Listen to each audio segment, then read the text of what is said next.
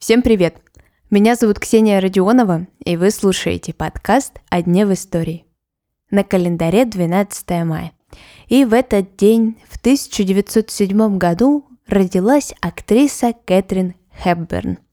Американским институтом кино она названа величайшей актрисой истории Голливуда. Сегодня поговорим о том, чем же Кэтрин отличалась от других своих коллег и ее прогрессивных взглядах на жизнь.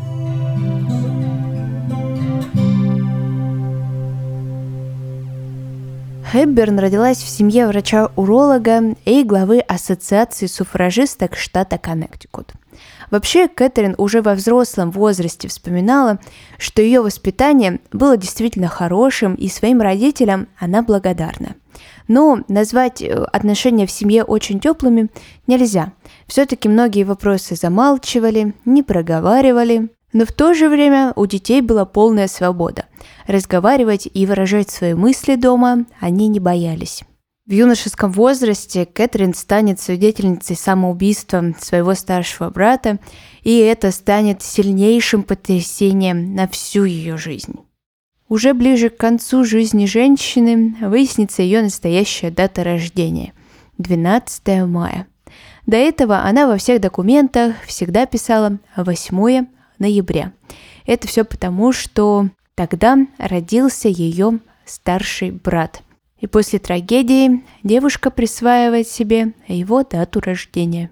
В одной из биографий Кэтрин я прочитала, что выбор профессии пал именно на актрису, лишь потому, что на себя можно примерять различные роли. А девушка Хэбберн была интересная, и видеть себя в абсолютно разных ракурсах ей очень даже нравилось. Если эту черту можно присвоить другим актерам того времени, да и сегодняшнего времени тоже, то в остальном Кэтрин была очень необычной в своей профессии. Например, она вообще не любила публику, и пригласить ее на какое-то интервью, концерт или выставку было практически невозможно. В начале карьеры Кэтрин в моде все-таки был женственный образ актрисы. Хэбберн же носила брючный костюм, чувствовала себя равной мужчине и в каких-то моментах даже была чересчур самоуверена. Но все-таки ей удалось очаровать широкую публику. Вне работы Кэтрин была атеисткой, выступала за равноправие полов, вообще никогда не хотела детей и прямо об этом говорила, и выступала за легализацию абортов. В общем, была женщиной прогрессивной и по нынешним меркам современной. Кстати, если актерская карьера Кэтрин не сложилась бы, то многие пророчили ей выдающуюся спортивную карьеру. Она была одной из лучших женщин-гольфисток Коннектикута и всю свою жизнь много времени уделяла спорту. Она почти до последних своих лет ежедневно занималась теннисом, плавала – ну и другие виды спорта тоже вниманием не обделяла. Но вернемся к кинематографу. Карьеру Хэббер называют одной из самых продолжительных в истории Голливуда. Более 65 лет она снималась. 12 раз была номинирована на Оскар, 4 из которых статуэтка оказалась у нее в руках. Еще Кэтрин вошла в историю рекордов американской кинопремии.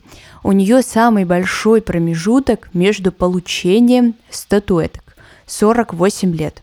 Один из Оскаров Кэтрин получила в 1934, а другой в 1982. Что касается личной жизни Хэбберн, то она еще в юные годы поставила себе условия.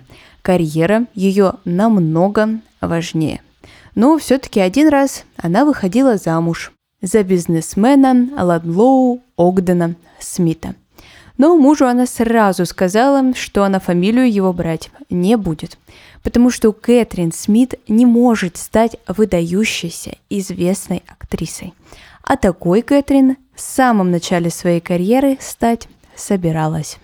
Этот брак продлился несколько лет, а вот свою настоящую и самую безумную любовь Кэтрин встретит в 30 лет на съемках фильма «Женщина года», и им станет Спенсер Трейси. Актер на тот момент был женат, и этот фактор совершенно не помешал соединиться двум влюбленным. До конца жизни Спенсера они были вместе. Кстати, развода у Трейси так и не произошло. Он сказал, что ему вера не позволяет, а потом сказал, что вроде бы как э, и ту, и другую женщину все устраивает. Так что развода не было. Актер страдал депрессией и алкоголизмом. Кэтрин, если это было нужно, даже брала паузу в своей карьере, чтобы ухаживать за любимым мужчиной. Официально съехались они только за пару лет до смерти Трейси. И на похоронах Хэбберн не присутствовала. Она решила, что это будет все-таки неправильным по отношению к его официальной жене и детям. И вообще рассказывать об этом романе она стала только уже после смерти Луизы, жены Спенсера. Но несмотря на это, конечно же, весь Голливуд знал об этом громком романе. Сегодняшний выпуск подходит к концу. А если вы не слышали эпизод про однофамилицу Кэтрин Хэбберн, Одри, то вы можете это сделать. Пару дней назад я уже выставляла историю про другую знаменитую и важную голливудскую актрису. Желаю вам хорошего дня, и мы услышимся совсем скоро.